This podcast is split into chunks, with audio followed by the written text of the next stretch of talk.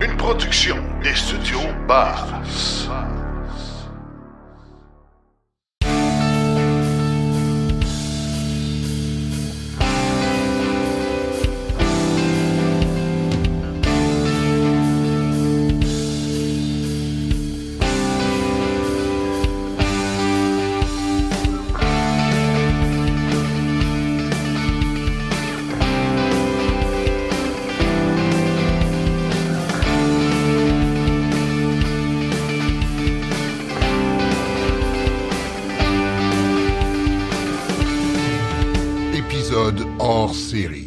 Bonjour tout le monde, bienvenue à cet épisode euh, spécial hors série Salon du véhicule électrique de Montréal qui a eu lieu du 21 au 23 avril dernier. Lors de cet événement, nous avons fait sur trois jours des captations devant public d'entrevues. Euh, nous allons donc vous les offrir euh, graduellement et aujourd'hui, on en a deux. On va avoir François Lefebvre de Nissan Canada, mais tout d'abord, on va parler avec des employés de la compagnie Qui va nous expliquer un peu plus ce qu'est l'entreprise Bectrol.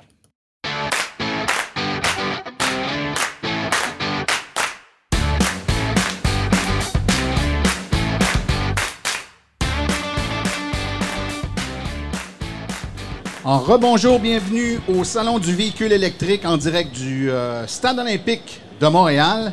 Et euh, cette émission spéciale de Silence on roule est euh, faite évidemment en collaboration avec le Salon et se, est captée là, dans la zone des conférences du Salon du véhicule électrique de Montréal.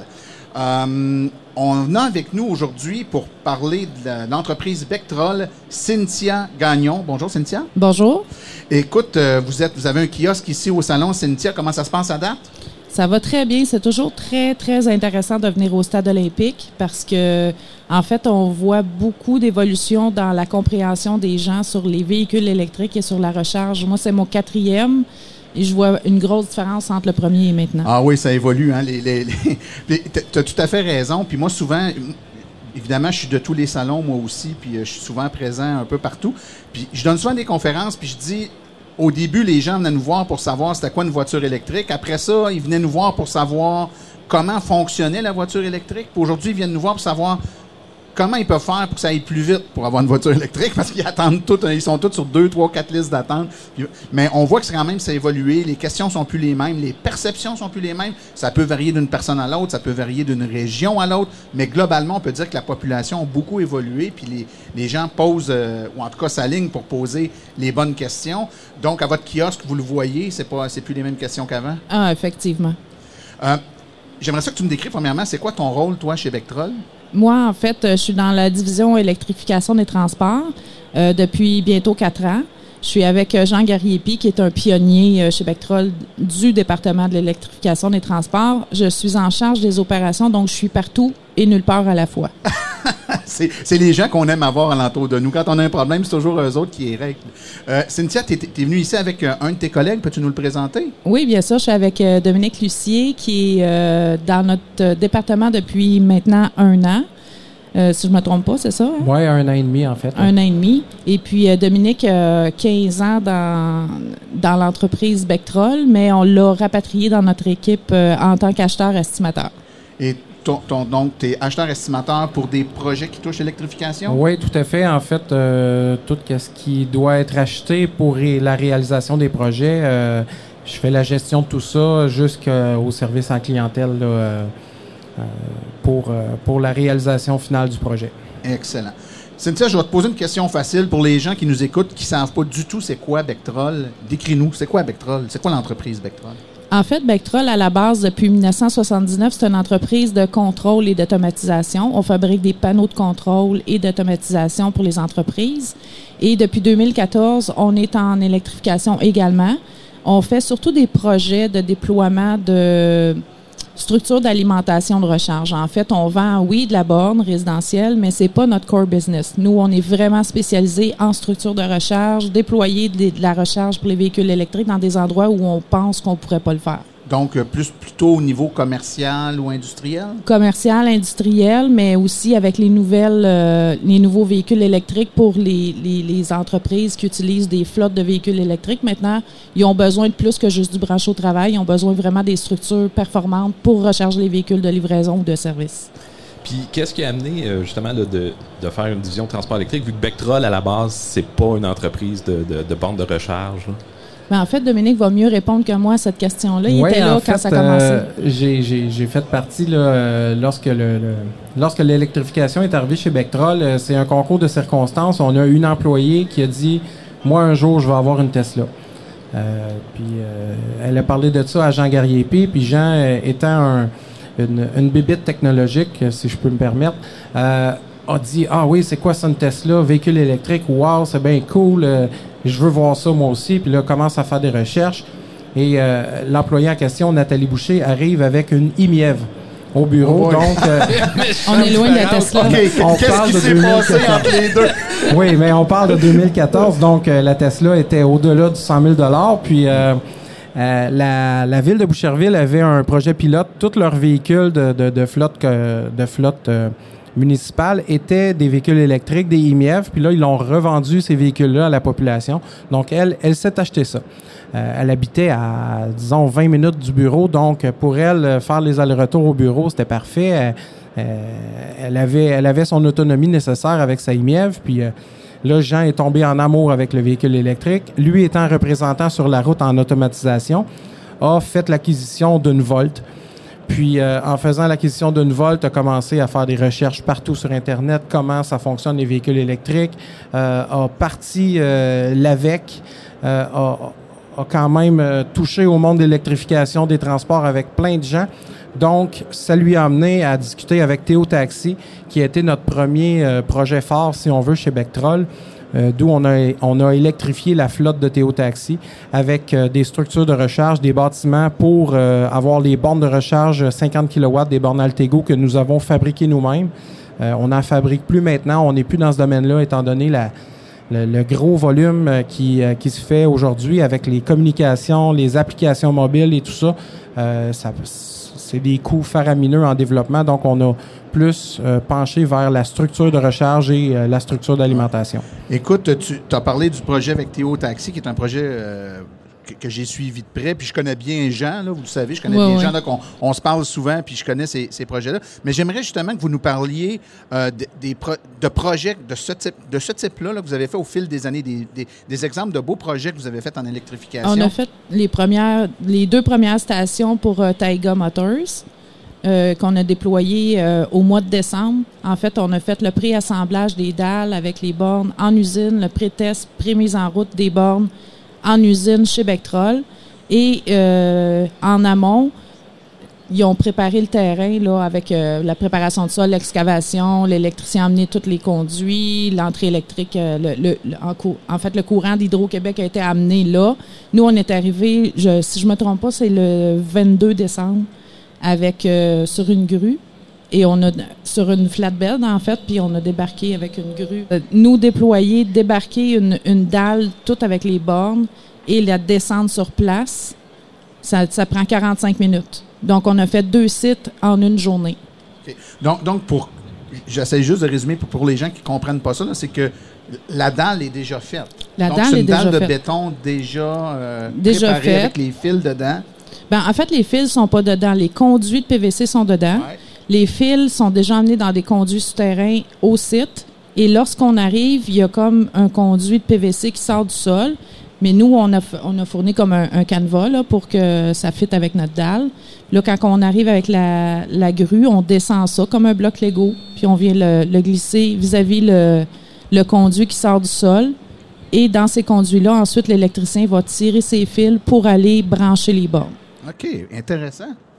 Autre, autre projet qu'on a fait aussi euh, dans le même type, euh, on a euh, la, la, la maquille du, euh, du poste de police de, de Repentigny. Repentigny qui a été, euh, qui a été mis en, en branle là, à, à l'automne dernier, euh, au printemps dernier, euh, l'année dernière. Puis euh, nous, on a fait, on, on, on leur a livré dans le fond une borne de recharge rapide pour que eux puissent faire leurs essais avec leur véhicule pour être capable de, de, travailler. Puis c'est le même principe. On a fait une dalle de béton avec la borne, avec un transformateur.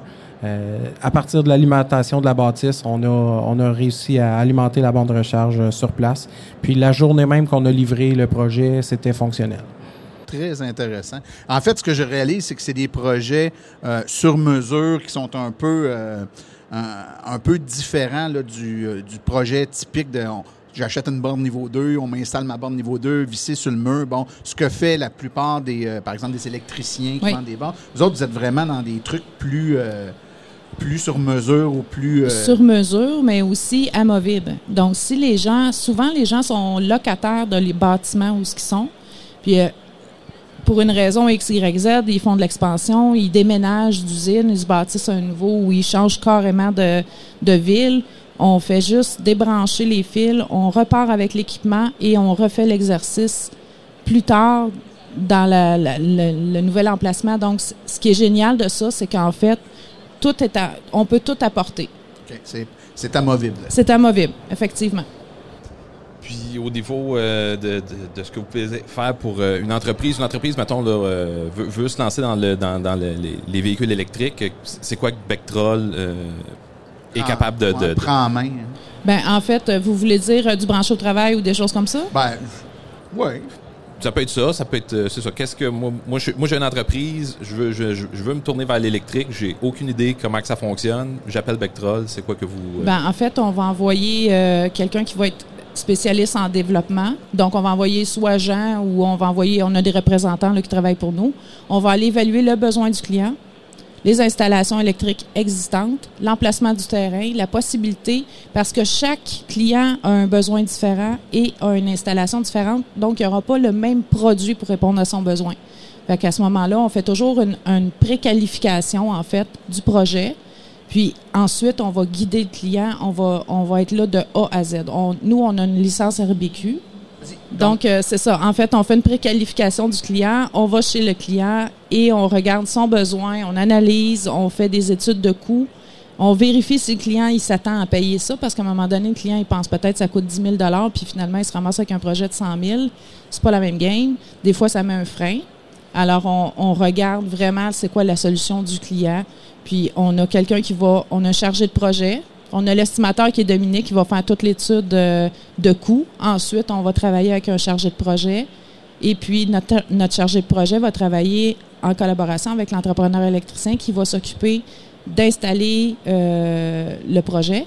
Ça peut être notre électricien comme ça peut être l'électricien du client. À ce moment-là, on va épauler le client, le- l'électricien de notre client. On peut travailler avec des produits fournis par le client ou avec des produits que nous, on distribue. C'est vraiment modulable. Euh, Est-ce qu'il y a des gros projets qui s'en viennent chez Bectrol, des projets qui sont pas faits encore, que vous pouvez parler? Évidemment, c'est toujours délicat, ces des Vous fois, avez posé la question euh, que vous pouvez parler. Oui, en ouais, fait, euh, On a beaucoup de choses qui s'en viennent chez Bectrol. On est en évolution. On a, juste pour donner un exemple rapide, il y a quatre ans, Jean était tout seul dans le département. Ensuite, je me suis greffée à l'équipe. Et on a passé de deux ans plus tard de deux à quatre. Là, on a passé de quatre à six. À partir de demain, on est huit. Et là, on va être 20 d'ici la fin de l'été. Wow, OK, c'est une belle Donc, belle ça donne une idée qu'on a des projets qui s'en viennent. Malheureusement, on ne peut pas en parler parce que c'est pas. Je comprends. Ben, C'est des, encore fois, des fois, il y en a qui ont été annoncés. C'est pour ça que je me dis... Non, là, pas vraiment. ça n'a pas été annoncé Il n'y a encore. pas eu encore d'annonce. La seule chose qu'on peut, euh, qu'on peut dire, c'est qu'on on a parlé de l'entreprise Bectrol depuis 1979, euh, qui, est, qui est située à Saint-Hyacinthe, sur le coin Baudry-Choquette. Euh, nous, on était installés à l'intérieur, puis je dis était parce qu'on a déménagé euh, la division électrification à deux coins de rue de là, euh, dans une autre euh, dans une autre bâtisse où nos bureaux sont installés et une portion d'usine aussi pour faire la réalisation de nos projets. Donc, parce qu'on n'avait pas euh, suffisamment de place pour euh, pour réaliser ces projets-là, donc euh, on doit on doit agrandir agrandir nos choses là. Les projets qu'on peut parler là, techniquement là, il y a, il y il y a deux projets là qui se terminent euh, au printemps. Euh, ces deux projets avec Post Canada qu'on a fait, euh, déploiement de, de bornes de recharge pour euh, le euh, pour leur flotte à eux parce que certaines, certaines succursales de Post Canada qui font la livraison du courrier ont acheté des e-transit électriques. Ils sont tous avec des véhicules électriques. Donc, il y a deux sites qu'on a fait là, à Joliette et Châteauguay qu'on a fait en partenariat avec des maîtres électriciens qui étaient qui ont été mandatés pour faire les projets sur place. Euh, c'est les projets qu'on a fait avec eux là, dans le développement, dans le déploiement de la structure, puis dans l'installation des bornes et dans les passages de conduits. Euh. en fait, on, fait du clé en main pour le client qui veut qu'on s'occupe de tout, ou on va faire euh, la, portion que le client a besoin qu'on fasse pour lui. On n'est pas arrêté à faire le projet au complet, mais on, accompagne le client dans ses besoins précis. C'est super intéressant, puis je trouve que c'est une belle démonstration de comment dire, de, la vision d'une entreprise quand il y a des nouveaux secteurs comme ça qui se pointent, puis d'être capable, euh, même dans des moments, puis euh, le fait au tout début en plus, hein, des moments où l'avenir est moins certain qu'il ne l'est là. Là, maintenant, plus personne doute qu'on s'en va vers là, mais mettons que tu recules de 7-8 ans, euh, bon, c'était plus les, on va dire, les précurseurs qui étaient là. Fait que d'être capable d'amener une entreprise dans cette direction-là, puis que ça devienne une division, puis une un département aussi important d'entreprise tel que ce l'est devenu chez Bectrol, ben, je trouve que c'est tout à l'honneur de l'entreprise. Puis ça fait en sorte que maintenant, ben, moi qui est originaire de Saint-Hyacinthe, qui connais Bectrol depuis toujours, moi, c'est un nom qui me disait de quoi, mais quand tu sortais de Saint-Hyacinthe, tu connaissais un peu moins le nom Bectrol. Maintenant, on entend parler de Bectrol partout. Je pense que c'est euh, une belle démonstration de la même, que ça donne. même plus juste au Québec parce que en fait l'an passé avec euh, les voitures électriques, toutes les concessionnaires GM devaient s'équiper de certains requis en recharge pour avoir des commandes de véhicules électriques comme le Hummer, le Cadillac et tout ça. Et on a vendu des bornes et on a aidé des clients à choisir les bonnes bornes à travers le Canada. Donc, euh, moi, j'ai, on a, on a fait des, je me suis occupé de projets là, jusqu'à Vancouver et tout ça. Donc, on est vraiment partout. Et nos, nos bornes ont les brands Bectrol. Donc, notre nom circule partout dans le Canada maintenant. Fait qu'on est devenu vraiment une référence en dehors des limites du Québec. C'est pour ça que vous êtes ici aujourd'hui. Effectivement. Sinon, on roule. Effectivement. Parce que vous êtes rendu une référence. Ben écoutez, euh, Cynthia euh, et... attends, j'ai oublié ton nom. Dominique. Dominique, excuse-moi. Euh, merci de votre présence aujourd'hui pour euh, parler à nos auditeurs de Bectrol. Si les gens veulent en connaître un peu plus, voir les produits et euh, les services que vous offrez, est-ce qu'il y a une façon de vous rejoindre, un site web, quelque chose? Oui, ils peuvent nous rejoindre sur notre site web à bectrolelectrification.com, aussi simple que ça. Sinon, ils peuvent aller sur le site de Bectrol et cliquer sur l'onglet électrification. Ils vont tomber sur notre site web qui est un sous, un sous petit site. Là, Une sous-division. Oui, exactement. ben, de toute façon, euh, Sinon, on a un kiosque ici. Ils peuvent passer nous voir. Ça va nous faire euh, plaisir de leur ouais, mais quand les gens vont entendre le podcast, le salon va être fini. ah, ben oui, c'est vrai. C'est pas, du direct. Ah, c'est pas du direct. Euh, je vais quand même mettre les références à votre site web dans les liens qui viennent avec le podcast. Donc, les gens qui sont intéressés pourront simplement cliquer puis s'y rendre. À vous deux, merci beaucoup de votre présence à Silence on roule. Merci, merci de l'invitation. Merci.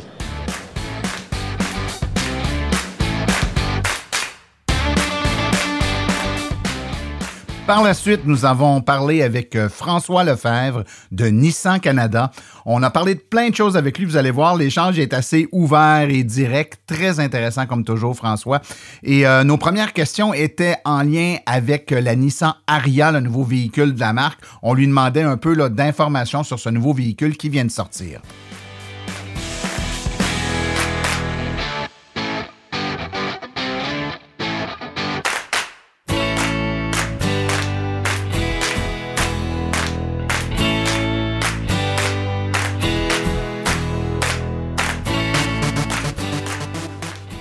Et un des highlights que j'ai euh, sur ce véhicule, c'est l'intérieur, euh, le confort, euh, le style, les touches, les boutons. On, retrouve vraiment le meilleur que Nissan a, proposé, que ce soit au niveau de la technologie, mais aussi du design. Plein de petits détails. et on a, on a voulu vraiment maximiser l'intérieur du véhicule. Donc, l'espace intérieur, c'est plus comme un Murano versus un Rogue. Hein, parce qu'il y a tellement d'espace. On ne voulait pas avoir de Frank. Hein. On, a Vous ne vouliez pas avoir de Frank? Non. On, a, donc, on a tout repoussé en avant pour avoir un maximum d'espace pour euh, euh, le conducteur et le passager. Euh, et vous allez le voir, si vous rentrez dans le véhicule, vous allez voir tout de suite. Donc, on, a perdu l'espace, disons, en avant, euh, qu'on voit souvent dans les, euh, dans les nouvelles voitures électriques. Euh, Et qui est souvent donc- réduit, hein, parce que des fois on parle de franc, mais Ouais, c'est très très ouais. réduit. très petit parfois. C'est ouais, une ouais. boîte à lunch par Non. certains modèles. hein. Puis au niveau technologique, une des choses qui sont qui- pour moi, parce que j'ai j'ai fait un petit voyage à, à- à Pâques euh, euh, avec la famille, et c'est le e-Force. Euh, technologie, oui, attraction intégrale, double moteur, etc. Mais c'est la technologie derrière le e-Force spécifiquement qui euh, euh, compense. Quand vous freinez, le, le véhicule tente d'aller vers en avant, mais le moteur fait le moteur intelligent fait 10 000 calculs par seconde pour faire un, un- un- un petit coup par en arrière. Un contrepoids, Un contrepoids, oui, Ouais. pour, pour que le véhicule reste droit à l'arrêt. Donc, ça Euh, écrase pas au c'est freinage. ça, exactement. Donc, c'est c'est des, des petites choses comme ça qui rendent euh, le confort, un confort extrême dans ce véhicule-là. Euh, puis évidemment, ben, technologie batterie, on, on- comme la Leaf, on offre deux batteries. Euh, donc, tout dépendant de vos besoins. Mais là, le- le- on parle d'un véhicule qui est extrêmement performant, puis la plupart des véhicules électriques, comme je le dis, n'importe quel véhicule électrique est plus performant que n'importe quel véhicule thermique. Euh, comment vous vous sentez chez Nissan à continuer de vendre des véhicules thermiques quand vous savez que derrière, il arrive des véhicules électriques qui sont extrêmement plus performants? Euh, ben, il y a aussi euh, le Canadien moyen ne peut pas s'acheter une voiture électrique. Donc, Euh, euh, Il ne peut pas ou il ne fait pas le calcul parce qu'en carburant, ça coûte quand même une fortune. Si on parle de 2 dollars le litre, comme ça a passé c'est l'année dernière. énorme. Il y a- euh, puis on parle pas seulement du Québec. C'est c'est sûr au Québec, c'est c'est un autre euh, calcul aussi. Euh, mais disons en Ontario ou dans d'autres provinces, c'est- c'est- c'est- il y a quand même un, un- un- un écart a- une- significatif. mais il y a une barrière frontale qui est le prix d'achat du véhicule. C'est vrai qu'un Oui. véhicule électrique à l'achat, même avec les Oui. incitatifs en général, est plus cher que l'équivalent thermique. Mais à l'usage, je veux dire, euh, j'ai un véhicule électrique à 200 000 km, j'ai encore pas changé mes freins. Alors que j'étais à 35 000 km sur des véhicules Oui. traditionnels. Donc c'est vrai qu'à l'usage, c'est- phénoménal le gain. Puis plus Ouais. on roule, plus on fait des économies. C'est pour ça que je roule beaucoup. dépasse- euh, tu sais, euh, entre un, véhicule à 30 000 versus à 65 000 c'est pas tout le monde qui peut juste comme ça. Donc Ouais, euh, tout à ouais. fait. Tu étais sur une bonne lancée sur les batteries. Euh, la technologie de batterie qu'il y a dans le Aria, est-ce qu'on a la même technologie de batterie que la Leaf ou non? Et est-ce qu'on est thermorégulé maintenant ou non? On est thermorégulé maintenant. Euh, c'est le- c'est les mêmes, euh, euh, la même chimie. Donc, euh, c'est du euh, nickel, cobalt et manganèse. En français, manganèse. Euh, je l'ai juste glissé, celle-là, en espérant que c'était le même terme en français. Mais donc, donc oui, c'est la même chimie, et, mais elle est thermorégulée et, et, chauffée aussi. Donc, oui, oui, tout à fait, exactement. OK. Au niveau de l'ARIA au Québec, bon, il y a sûrement un grand engouement. Est-ce que, avec les précommandes ou les premières livraisons ou les commentaires des clients, vous voyez déjà qu'il y a une version qui va être plus populaire, soit une longue autonomie, quatre roues motrices?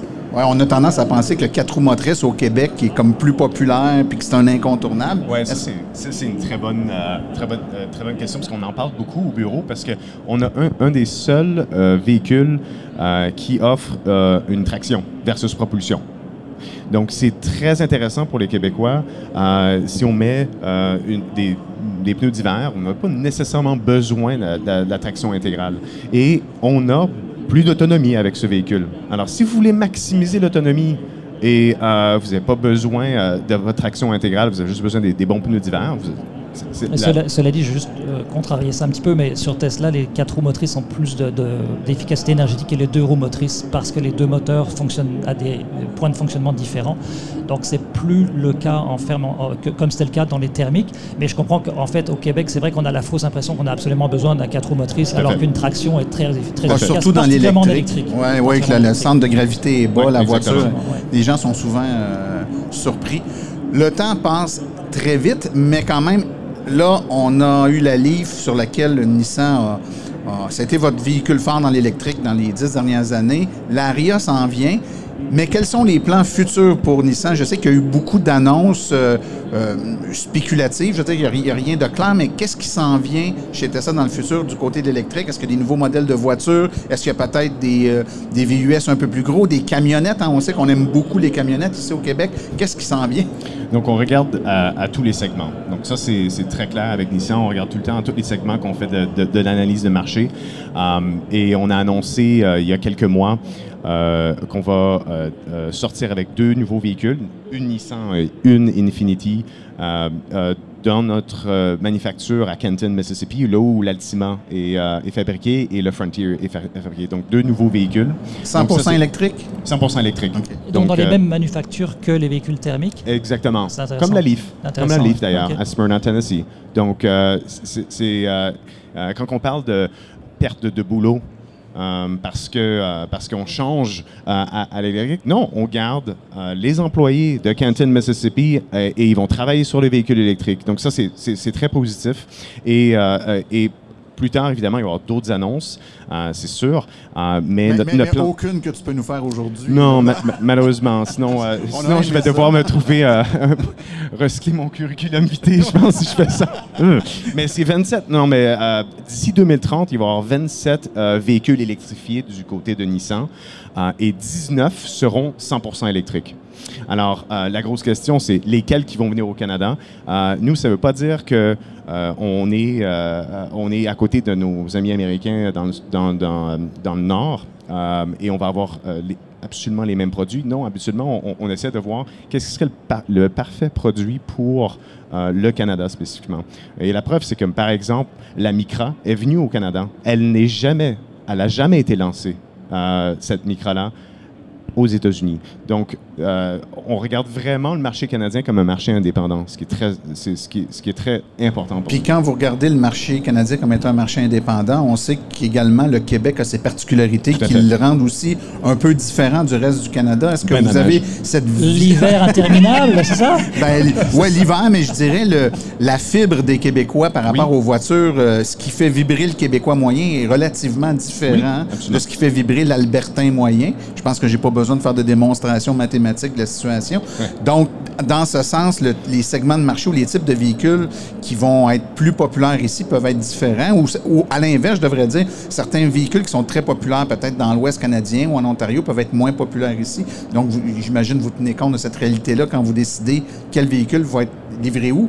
Par contre, votre, segment de marché est par pays, non pas par province. J'imagine que vous n'allez pas lancer un véhicule juste au Québec puis pas en Ontario. Tout à fait. Mais, le, mais on, va, on va analyser le marché pour, pour comprendre où on va envoyer ces véhicules. C'est ça, la distribution. Donc, absolument. La distribution, c'est très, très important. Puis c'est pas seulement dû à un mandat ZEV. On n'a jamais dit non, non, non, non, je vais pas envoyer mes, mes Leaf ou mes Aria en Ontario parce qu'il n'y a pas de, euh, pas, de- pas de mandat ZEV. Je vais tous les envoyer au Québec. Ça a jamais, c'est, c'est vraiment le client qui met la pression sur nous pour envoyer les véhicules euh, euh, au Québec. Et J'ai une petite question. Le- les volumes de production, est-ce qu'ils vont rejoindre la demande? Parce qu'il y a une demande extrême, on, on en parle souvent, mais Ouais. les véhicules électriques, le, le principal problème à l'heure actuelle de l'adoption des véhicules électriques, c'est la disponibilité. Absolument. Est-ce que, est que Nissan va travailler là-dessus?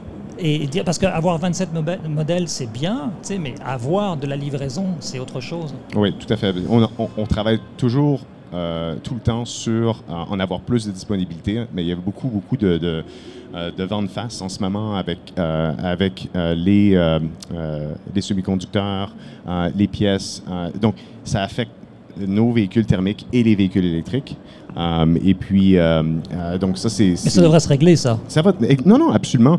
Et aussi, euh, juste pour rentrer dans la complexité de la chose, nous-mêmes, en tant que euh, Canadiens, on pousse pour avoir le maximum de voitures électriques.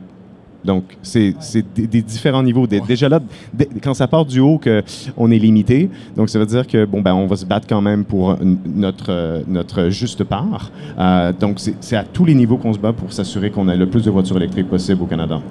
J'imagine, euh, François, que tu as entendu les annonces qui, se sont, qui ont été faites ce matin. euh, Oui. lors- bon, comment c'est reçu, ça, de la part de, de Nissan? Donc, l'augmentation euh, de, des, objectifs euh, qui montent à 2 millions de véhicules électriques pour 2030. Euh, on parle également de renforcer les lois zéro émission, particulièrement ici, celle du Québec, pour euh, forcer. Et le- quand on dit forcer, puis on l'a souvent rappelé, puis c'est le fun, ça soit toi qui soit là. Souvent, on parle avec des concessionnaires. La loi vise pas les concessionnaires, elle vise les manufacturiers. Ouais, hein. Donc là, le, serrage de vis, c'est vous autres qui l'avez subi. Comment vous le recevez, ce, ce serrage de vis-là?